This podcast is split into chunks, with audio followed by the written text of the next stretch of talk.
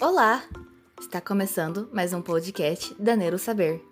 Aquele momento onde nós vamos entrar no universo da aprendizagem, comportamento e desenvolvimento das crianças. E se você é novo por aqui, seja muito bem-vindo e bem-vinda. Nós publicamos novos episódios toda sexta-feira.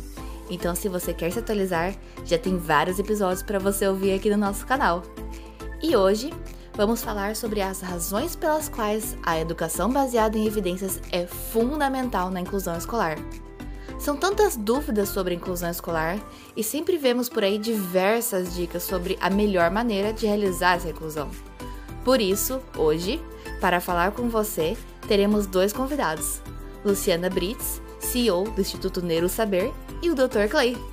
Eles vão falar sobre como a educação baseada em evidências é o melhor caminho para a inclusão escolar. Então, vamos começar? Olá, pessoal, tudo bem? Tudo bom com vocês? Tudo bem? Então, hoje estamos eu e o Clay aqui novamente, né? Vamos falar sobre é, é, cinco motivos pelos quais a gente tem que escolher a educação baseada em evidência para trabalhar a inclusão, né, Clay? É verdade. É muito importante saber por que usar. Né? Qual é a importância? Pois é. Então, hoje vamos estar trabalhando esse tema. É, trouxe aqui o Clay, né, para estar uh, colaborando aqui com a gente, né, trazendo mais uh, contribuições aí para a gente poder estar entendendo essa questão tão importante, porque às vezes a gente fala assim, ah, mas por que fazer educação baseada em evidência? Por que, que isso é importante, né? E por que, que a gente tem que trabalhar, né, educação baseada em evidência para todas as crianças e para as crianças de inclusão principalmente, né, Clay? Porque crianças de inclusão, se a gente for ver, são crianças que já não conseguem naturalmente aprender no mesmo ritmo que as outras. Então, quando você tem uma situação como essa, qual é o princípio básico? É oferecer a ela aquilo que as evidências têm mostrado que são habilidades e capacidades mais adequadas para todas as crianças, mas que para elas são mais facilitadas porque o cérebro normalmente vai seguir este caminho. E quando a gente ensina uma criança, a gente ensina para o cérebro dela. E o cérebro é um, uma, uma, uma, uma estrutura que, para formar, por exemplo, letras, números, a formação da leitura e da escrita, requer a, a, o acionamento de 30, 40 áreas. E essas áreas precisam ser adequadamente ativadas. E a educação baseada em evidências traz práticas que ativam a maioria dessas áreas? Na verdade, né, a, a, educação baseada em evidência, ela estuda dois princípios básicos, né, que são que eu falo lá no livro que são os dois maiores erros. Primeiro, que a gente não sabe como o nosso aluno aprende, o nosso aluno típico, né? E segundo, a gente não sabe o que a gente, como a gente vai estar ensinando para estar melhorando essa aprendizagem. Então, a primeira coisa, né? Então, a gente está falando aqui de cinco passos, cinco, cinco coisas importantes, né? Que educação é, é baseada em evidência ajudam na inclusão. Primeira coisa, né? É, quando a gente entende o funcionamento uh, típico uh, uh, de um cérebro típico, é muito mais fácil a gente entender o, as dificuldades que aparecem, não é isso? É verdade, não há dúvida alguma. Porque já existe uma, um certo modelo de procedimento. Então você passa a ter, é, com as evidências, o passo a passo que é necessário para você perceber uma dificuldade a mais, ou uma situação onde você vai ter que usar caminhos um pouco diferentes pra, e verificar a resposta dessa criança a essa oferta com certeza. Então, é muito importante isso. A primeira coisa é porque a gente consegue mapear o processo de aprendizagem das crianças, como que esse cérebro funciona. É quando a gente vai estar olhando para crianças que não são típicas, com algum tipo de transtorno, a gente tem muitos trabalhos. Por exemplo, crianças com uh, dislexia, elas têm um, um, um, uma baixa ativação na área frontotemporal, não é isso? Isso, principalmente temporo-occipital. Temporo-occipital, posterior, posterior. É a parte de trás do cérebro a, principalmente aquela área que faz a correlação letra e som, não é isso? Exatamente. Tá. Então, a essa área, sabendo que ela já tem uma dificuldade em estar tá trabalhando essa área, o que, que tem que trabalhar então? Tem que trabalhar a habilidade multissensorial. Né, junto para apoiar esse ensino. Olha que interessante. Né? Então, a educação baseada em evidência, ela ensina como funciona o cérebro de crianças típicas, para a gente fazer esse mapeamento, e depois como funciona o cérebro das crianças que têm algum tipo de transtorno, algum tipo de dificuldade. No caso, por exemplo, das crianças com autismo, por que, que é tão importante a gente estar tá trabalhando é, é, é, esses pressupostos também? Segunda coisa, e aí não é só para crianças que têm autismo, para todas as crianças com transtorno, porque elas não podem perder Tempo. tempo. Para crianças com transtorno do neurodesenvolvimento, tempo é a coisa mais importante. Eu falo que é a moeda mais importante para essas crianças é tempo. Por quê? Porque elas estão numa janela de desenvolvimento, né? principalmente na educação infantil e, no, e, até os 7, 8 anos, elas estão numa janela de oportunidade de desenvolvimento, e aí você tem que mapear muito bem, entender o desenvolvimento e dar a estimulação certa, na época certa, do jeito certo. Para quê? Para você provocar todo o processo de neuroplasticidade no cérebro dessa criança, né? Exatamente. E também porque nós sabemos que determinadas crianças vão ter mais dificuldades de aprender visualmente, outras vão ter mais dificuldade de aprender auditivamente, mas vão ter facilidade com outros caminhos de entrada do cérebro. Entradas sensoriais, entradas motoras, entradas sensitivas e de outras naturezas que podem fazer com que essa criança, associada à motivação que determinados modelos oferecem, conseguir com que ela dê conta do processo pedagógico. Então, gente, educação baseada em evidência para as crianças de, de, de, de, que têm transtorno do neurodesenvolvimento, ela é super importante. Então, você que é pai, né? Você que é avó, avô, que aí é, tem uma criança com algum tipo de transtorno do neurodesenvolvimento. O que é uma criança com transtorno do neurodesenvolvimento, Luciana? Criança com autismo, com TDAH, com deficiência intelectual, com transtorno de aprendizagem. Fala aí, Clay. De comunicação e as paralisias cerebrais ou os transtornos de coordenação motora. Gente, vocês que são responsáveis, a primeira coisa que vocês têm que, quando vão colocar o filho de vocês numa escola, quando vão adquirir o material, quando vão fazer qualquer coisa, é perguntar: esta metodologia, ou este planejamento, ou este conteúdo, ele está organizado é, é, é olhando para a questão da educação baseada em evidência, estruturado com a educação baseada em evidência, é utilizada a instrução explícita, é utilizado o planejamento, é utilizada a metacognição, quais as estratégias que são utilizadas dentro é, dessa escola, né? Meu sonho é que todos os pais possam ter acesso a isso, porque às vezes as pessoas perguntam assim, né? Ah, mas isso é só para professor. Não, porque os pais ditam também muito como vai a educação. Então, ó, a, a, educação baseada em evidência, ela mapeia a questão do cérebro das crianças típicas e atípicas e ajudam a gente a, a, a trabalhar melhor. Ela ajuda muito tempo, né? Ela consegue é, é, auxiliar muito a gente não perder tempo com, com coisas, porque já pensou aquela criança com, com algum tipo de transtorno, você está aprendendo ali ler, escrever e tal, e ela vai perdendo esse tempo, aí chega lá com 12, 13, ficam com lacunas de aprendizagem. Então, uma outra coisa que é muito importante, evitar as lacunas de aprendizagem, né, Cleide? Por isso que a é. educação baseada em evidência é importante. Isso é muito interessante. Uma das coisas que mais que me angustiam quando eu atendo no consultório, pacientes de todos os tipos de transtornos, etc., é quando eu vejo que está numa idade X e as dificuldades estão cinco vezes maior. Ou ela já atingiu tal escolaridade, mas ainda está com um nível muito abaixo dessa escolaridade. A Luciana fala, fala de lacunas, é isso aí. Então, às vezes a criança está lá 10 anos, está no quarto ano, mas ela está com nível de leitura de segundo ano. A criança, a criança é TDAH, né, Cleide? Principalmente muito, crianças muito. com TDAH têm esses atrasos, né? Muito. Então é muito importante estar atento para ver quais caminhos precocemente você introduz no processo de, de emergência da alfabetização, para que essa criança não chegue no quarto ano com lacunas imensas de de habilidades para os processos de, de, de leitura escrita. Então, isso é algo que tem que procurar, tem que preocupar o médico, tem que preocupar o pediatra, o neuropediatra, tem que preocupar a fono e toda a equipe pedagógica, seja da gestão ou seja da, da área de intervenção, ou lá o professor de sala de aula.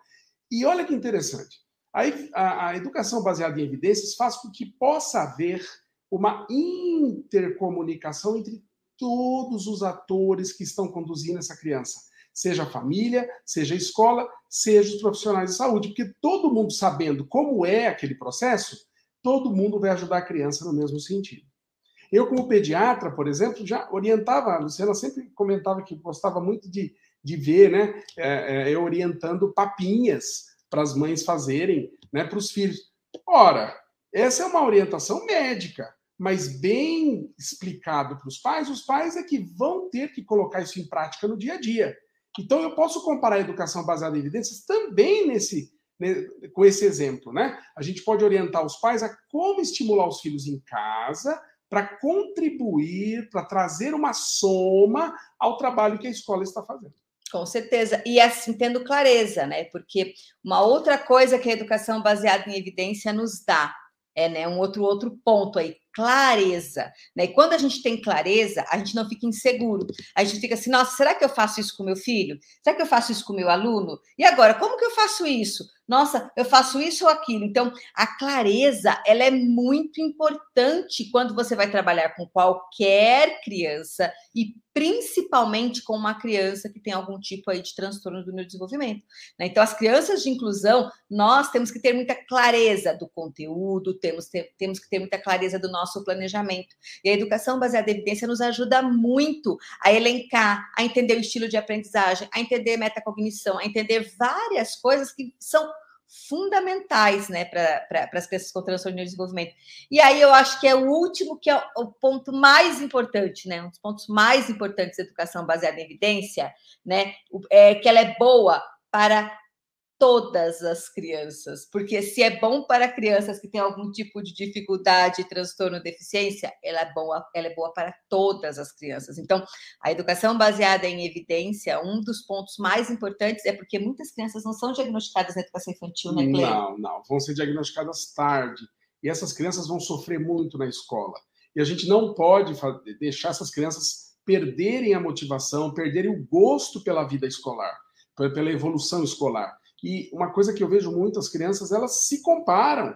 Ela, uma olha para a outra e fala: oh, por que, que aquela lá sabe ler e eu não sei ainda? Né? Por que, que aquela já sabe é, é fazer as contas da, da minha série e eu não consigo ainda? Então, essa criança que está ali toda hora se colocando numa situação de preocupação consigo mesma, uma educação baseada em evidências já teria resolvido isso lá atrás e ela chegaria igual a, ao mesmo processo igual às outras crianças. Então, num país como o nosso, em que nós temos o nosso sistema de, de, de saúde tão precário, a gente vai encaminhar a criança, a gente demora para perceber, demora para encaminhar, o médico demora para consultar, demora para devolver, e aí essa criança já está até no fundo de dois quando ela, ela volta, né? Então, isso é uma coisa muito, muito comum. Então, num país em que nós temos tantas dificuldades, trabalhar com educação baseada em evidência na educação infantil, no Fundi 1, enfim, isso vai ajudar muito, muito, muito a diminuir as, a, essas dificuldades de aprendizagem e as crianças que têm qualquer tipo de transtorno, elas vão estar tendo um trabalho preventivo, né? Olha que interessante. Para quem tem atraso global também, principalmente principalmente. Quanto maior a, o grau de dificuldade ou deficiência, mais tem que ser, mais a gente tem que olhar para ver quais as metodologias é, de educação para aquela criança, né, Cleiton? Isso. No atraso global, antes dos cinco anos, você não tem ainda uma oferta pedagógica é, voltada para a criança ter aptidão de leitura escrita. Então, o que, que você vai trabalhar antes dos cinco anos, baseado em evidências? Você vai intervir na, nos atrasos específicos de linguagem, psicomotor, psicomotor espacial, a, a, os atrasos executivos, os atrasos de percepção social, não verbal, de linguagem verbal e não verbal, ou seja, fazer intervenções nos requisitos básicos dos processos de leitura escrita. Dos cinco anos para frente, você já vai começar a associar questões relacionadas à aptidão futura para a leitura escrita. Até porque, né, Priscila, não dá para a gente pensar assim, ah, e daí como que eu faço para uma criança, para alfabetizar uma criança com atraso global do desenvolvimento? Peraí, vamos pensar que a alfabetização ela é a ponta do iceberg. Eu sempre gosto muito de falar isso. Para a criança poder alfabetizar, tem que ter vocabulário, tem que ter atenção, tem que ter muitas funções cognitivas, não é, Cleiton? Exato. Todas elas mais ou menos ali equilibradas. Se ficar uma coisa para trás, você vai ter uma criança que vai demorar mais para se alfabetizar. Então, equilibrar todo o jogo. E esse é um processo que é, as evidências têm já se debruçado em criar estratégias para tentar equilibrar todas as habilidades possíveis para o processo ir mais redondo possível. A primeira coisa que para você poder estar tá ensinando essa questão da alfabetização, a gente tem que trabalhar com duas coisas importantes. A primeira é trabalhar com é, trabalhar com consciência fonológica e também trabalhar com habilidades de princípio alfabético, correspondência grafofonêmica. Então, comece a trabalhar o nome e o som das letras, comece a trabalhar processamento fonológico, é, para ajudar essas crianças a, a memorizar. Uma das coisas importantes é você trabalhar com a habilidade multissensorial. Não é isso, Cleiton? Exatamente. São atividades que você vai. Uhum. É, por exemplo, você vai ensinar uma, vamos supor, uma letra e o som usando caminhos auditivos, caminhos visuais, caminhos táteis, caminhos de reprodução prática, né? Usando, ou seja, várias formas dessa criança ter contato com o mesmo conteúdo. Isso é um fator assim que já está mais do que comprovado de que é extrema, que é muito eficaz. Passa o dedo na letra, faz o som, faz uma massinha, ah, ah, ah, começa com as vogais, tá? Trabalha com instrução explícita. Então fala assim, ó, essa é, esse é o som, essa aqui é a letra A e o som dela é A. Qual, vamos fazer junto? Esse nome dessa letra é A e o som é A. Agora faz sozinho. Trabalhar com instrução explícita com essas crianças ajuda muito, né? E, e essa criança deve estar muito insegura, baixa autoestima. Então, assim, começa com poucas atividades, que ela tenha mais acertos do que erro, para ela poder ganhar confiança, para ela poder aprender. Tá é, essa questão de ganhar confiança é o que a gente chama de motivação. E a motivação aumenta o grau de atenção sustentada. Fala um pouquinho da é. questão da, da, da, coisa teoria cognitiva energética. Eu acho que é tão é. importante, porque tem a ver com é, motivação e engajamento, não tem? Exatamente. Vamos falar em, de forma muito, muito simples. Então, três coisas que não são explícitas na observação cognitiva e motora de uma criança pode ajudar a aumentar o grau de memorização de, de um aprendizado. Então, ó, Ó, presta atenção. Lápis e papel. Isso. Lápis e papel. Lápis e papel. O Clay vai dar a dica de ouro de hoje. Como eu posso ajudar os meus alunos a memorizarem as coisas? Como eu posso ajudar meu filho? Como eu posso ajudar meu marido? Ajuda para marido também? Também. Ó, para marido também. Como eu posso fazer eles memorizarem? Gente, todo mundo, o sonho é saber. Então, lápis e papel na mão. Vamos lá, Clay. Fala aí. Então, primeiro, motivação. Então, motivação você só tem quando você gosta de uma coisa, quando você vê finalidade naquilo, quando você vê que aquilo tem a ver com a sua vida, quando você coloca aquela aprendizagem num contexto que traz boas lembranças e traz coisa positiva para a criança. Então, motivação aumenta o grau de memorização do que eu estou ensinando. Por quê? Porque a motivação aumenta a dopamina e a noradrenalina, que são responsáveis por dar às áreas mais superiores do cérebro a ativação de regiões que são essenciais no processo de formação de uma palavra, por exemplo, ou a associação dessa palavra com outras situações do contexto. Segundo ponto que ajuda muito a melhorar isso é a criança ser elogiada.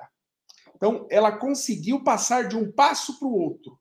Muitas vezes ela não conseguiu chegar em tudo que você queria, mas ela conseguiu avançar 10%, vamos supor lá, né? Assim por cima. Elogia. O elogio tem um fator fantástico na produção de dopamina e aumenta a capacidade de falar. Por, não, por isso que é importante a gente ter esse, esse planejamento do ensino. Você colocar metas pequenas para a criança. A gente uhum. chama de uhum. metas SMART, né? Na, na, na, pós de inclusão, que é a nossa pós-graduação, a gente fala muito sobre isso, vai estar falando mais. O que, que são as metas SMART? São metas atingíveis, são metas claras e, e, pequenas metas. Ah, ele, ele consegue saber o nome da letra, depois ele consegue. E, e ele conseguiu fazer, você elogia. E ele, não é, Cleia? Aí ele fica mais motivado. Uma coisa, uma coisa está relacionada à outra. Está tudo igual. Hum. Entra no cérebro, essa, essas coisas todas ocorrem é, de uma forma muito parecida, tá? E um outro fator muito importante é o exemplo dentro de casa. Então, assim, quando os pais são, são regularmente oferecem para a criança aquilo que eles dão valor no processo de leitura escrita, por exemplo, e os pais repetem isso em casa, estimulando ela a buscar isso, porque aí existe um fator afetivo, né? Que olha, olha como ler é importante, olha como escrever é importante. Vem cá, deixa eu mostrar para você, ó, tá vendo? Eu consegui fazer isso aqui porque eu consigo ler. Então, olha como é importante esse processo todo que você está passando na escola, que às vezes você reclama, que às vezes você fala que não quer fazer, mas o resultado de muita coisa que deu certo para o papai ou para a mamãe Foi porque a gente adquiriu leitura. Né? Então, o exemplo, a criança passa a ter valor sobre a leitura e a escrita. Porque não tem uma né? coisa que a criança mais quer do que a atenção do pai e da mãe. Exatamente. E se o pai e a mãe, porque muitos, muitos pais falam assim, ah, mas meu filho não gosta de ler. Mas você gosta de ler? Você gosta. Então, assim, é uma coisa que é importante, né? Exatamente. Então, esses três recursos, Fala eles. Esses três recursos, então, Mo- automotivação, elogio e exemplo dos pais, eles têm um efeito muito parecido no cérebro. A ativação ocorre mais ou menos da mesma forma. Então, se eu tiver um trabalho triplo usando esses três caminhos junto ao material que tem evidência científica, gente, toda e qualquer criança vai atingir os objetivos que ela precisa ter para começar a sua caminhada na escola. E isso é uma coisa super legal, porque esses três aí, esses três fatores, eles são é, aquela coisa de esquentar o cérebro, né? Eles, são, eles são mecanismos subcorticais que estimulam Exato. a criança a ter mais atenção, a ter mais resiliência, a ter até a questão da concentração. Até esses dias teve uma pessoa que mandou uma caixinha de perguntas, Lu, qual é a diferença de atenção sustentada e concentração? Aí eu falei, ah, que atenção sustentada é o termo mais neurológico, mas a- a- quer dizer a mesma coisa, não é isso? Exatamente. E outra, olha que legal, eu dou esse exemplo sempre no consultório. A gente, quando vai ferver o leite, a gente precisa que e atinja um certo nível de temperatura para começar a fervura, não é mesmo? Muito bem. Para isso acontecer, embaixo lá da leiteira tem que ter uma quantidade suficiente de fogo Ai, eu adoro essa quantidade de ou é dopamina. Se eu não tenho dopamina suficiente ali é, alimentando a leiteira, o, o leite não vai ferver. Então, esses três exemplos que eu dei para vocês é mais ou menos o fogo do fogão necessário para fazer o leite ferver. Tá? E muita criança não tem fogo suficiente. Como é que a gente alimenta o fogo? Motivação ou automotivação, elogio e exemplo dos pais, Afetividade. que é afetividade. Ai, que bacana isso, né? Bem que fala, né? Que a, que a, que a afetividade, a emoção, né? Ela é a cama, o Rafael Pereira fala muito isso, que é a cama da cognição. Para eu poder pensar, para eu poder é, ter. Por, por quê? Porque é tão tem gente que fala assim: ah, mas o meu filho ele pega computador, ele, ele não tem problema de atenção. Porque, mas quando ele pega um livro, meu Deus. Gente, são duas coisas totalmente diferentes, não é? É, totalmente diferentes. Eu posso fazer outra comparação? Pode. É o time mais fraco jogando contra o time mais forte. Quantas vezes vocês veem no futebol o time mais fraco vencer a partida? Não era o melhor time. Ganhava menos, com jogadores menos qualificados, mas venceram a partida. Qual foi a diferença? Muito provavelmente uma bela motivação, uma bela vontade, uma bela situação de foram elogiados pelo técnico e o exemplo de fazer um bom trabalho sempre, constantemente. Um bom discurso de um técnico pode fazer o jogo virar. Então, o professor tem este papel de muitas vezes pegar crianças que estão numa situação de perda de autoestima, que estão dentro de um contexto de uma família que não motiva, de de repente fazer um trabalho desse dentro de sala de aula. Só que é muito melhor quando a gente faz isso com a família participando Sim. e quando orientada, porque tem famílias que você precisa orientar, você precisa dar todo um, um passo a passo do que ela tem que fazer para alterar, para fazer com que a criança se motive, para fazer com que realmente a criança consiga dar conta do processo de uma forma mais prazerosa, com um, um gás de afetividade aí para fazer o leite ferver. Então, assim, é, é, é- por que, que a gente sempre começa, sempre com a, a- isso é uma outra dica, então, para vocês estarem vendo, né? Por que, que é, é tão importante essa, essa conversa, né, que a gente está tendo aqui, e os materiais, né? Quando vocês forem elaborar materiais, por que, que é importante os materiais começarem de uma forma muito simples, né? Por que, que é importante você ter um alinhamento de comunicação? Isso, educação baseada em evidência, tá? Que é instrução explícita. Por que, que é muito importante você garantir tudo isso? Porque os primeiros acertos, se a criança começar a acertar, a acertar, a acertar nos estudos, ela vai falar: quem que quer fazer uma coisa que só erra? Não. Por isso que esse papo que a gente vê na educação, ah, tem que deixar a criança errar, que ela aprende com o erro. Educação baseada em evidência fala que isso não existe. Isso é papo de pedagogo que quer deixar a coisa. Não, não. Principalmente para crianças com transtorno do neurodesenvolvimento. O erro, ele não é fonte de aprendizado, ele é fonte de desestrutura. É só você ver no caso de uma criança com autismo, quando ela erra ou com TDAH, quando você tem que apagar. É muito legal a gente entender isso, porque, por exemplo, essa questão da motivação, do engajamento, de você dar pequenas vitórias no início da criança, a criança ter motivação, se auto-engajar, questão da elogio, questão da afetividade. Vou dar um exemplo aqui, por exemplo, o Clay. O Clay é TDAH. Uhum. E ele é um mega TDAH. Sim. Sim. E, mas como o Dr. Clay é TDAH e é médico? Como o Dr. Clay é TDAH e estudou? Como o Dr. Clay é TDAH tem doutorado, tirava as melhores notas, enfim. Como? Como? Como isso?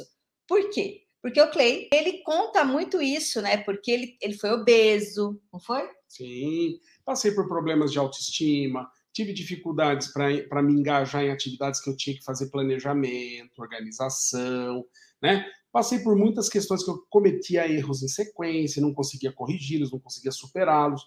Então, quando a gente passa por situações como essa, além do diagnóstico bem feito e um tratamento adequado, é muito importante que todos que estejam em volta dessa pessoa saibam entender que ele tem determinadas dificuldades e motivá-lo, ajudar ele a criar momentos onde ele dê conta daquilo que ele não conseguia dar conta. E o que aconteceu muito com o Clay, né?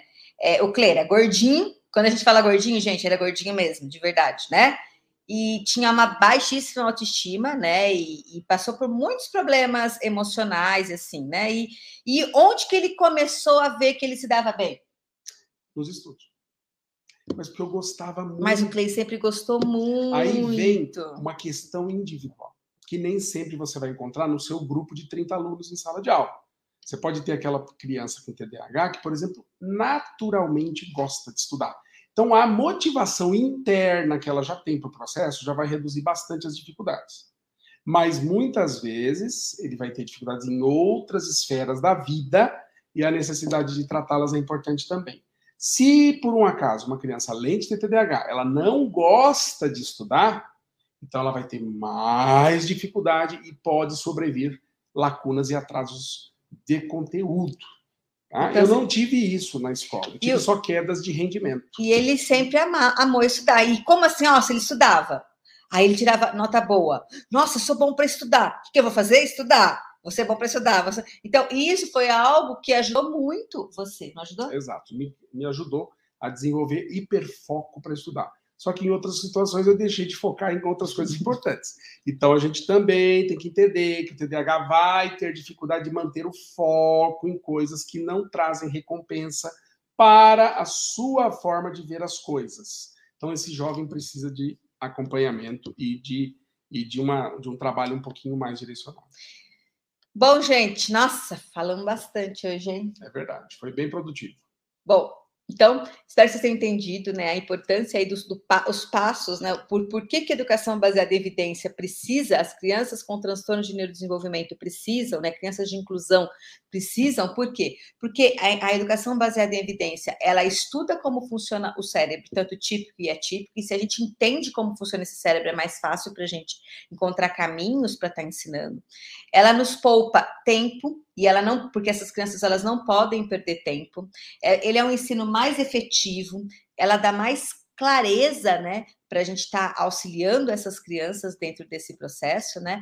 E ela ensina todas as crianças, porque o que é bom para uma criança com transtorno é bom para todas as crianças. E no nosso país, como a gente tem muitos problemas em relação a isso, se a gente já dá uma educação de qualidade, a gente já elimina muitos problemas futuros, não é verdade, gente? Muito, muito, muito bem. Espero que vocês tenham gostado. Gente, um beijo. Gente, um abraço para vocês. Deus abençoe, tudo de bom. Boa semana. Até. Tchauzão. E este foi o nosso podcast de hoje. Do mesmo jeito que esse conteúdo foi interessante para você, com certeza ele será interessante para outras pessoas também. Então já compartilhe ele no Stories e marca a Neurosaber e todos os amigos que precisam saber do que falamos aqui hoje. E não esquece, sexta-feira que vem temos um novo episódio e eu estarei te esperando. Até mais!